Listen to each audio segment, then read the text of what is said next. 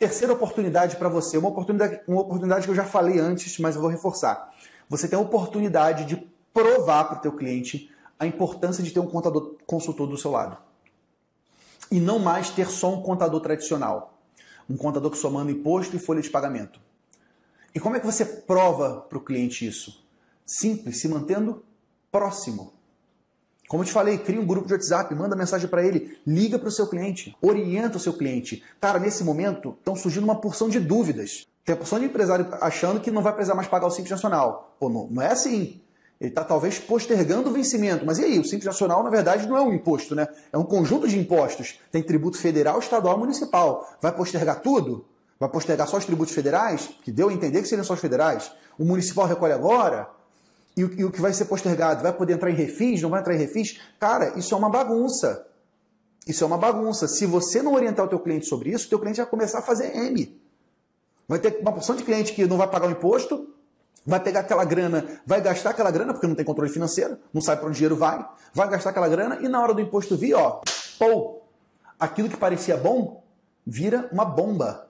Talvez essa, essa postergação do recolhimento do imposto pode ser uma bomba relógio para as empresas organizadas. Então, olha só, você, contador consultor que sabe disso, você precisa educar seus clientes.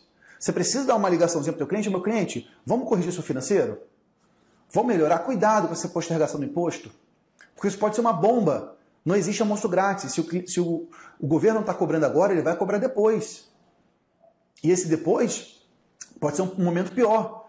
Em tese, né, a maioria dos impostos, o regime de competência, na maioria das vezes, você recebeu o dinheiro já antes de pagar o imposto, na maioria das vezes. Né? Tem casos que não, mas enfim. Claro, se for o caso. Né? Se for uma empresa está enforcada, beleza, usa esse dinheiro de capital de giro. Você tem que orientar o teu cliente sobre outros aspectos, né? Se, teletrabalho, né, como a gente falou, eu posso ou não posso fazer o home office?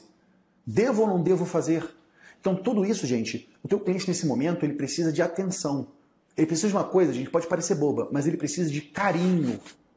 O teu cliente agora precisa de carinho. O que você pode fazer de mais importante para o teu cliente agora é dar carinho para ele, atenção.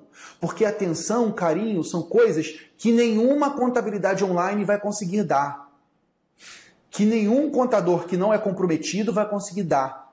Atenção e carinho são os recursos mais importantes que a gente tem nesse momento de crise.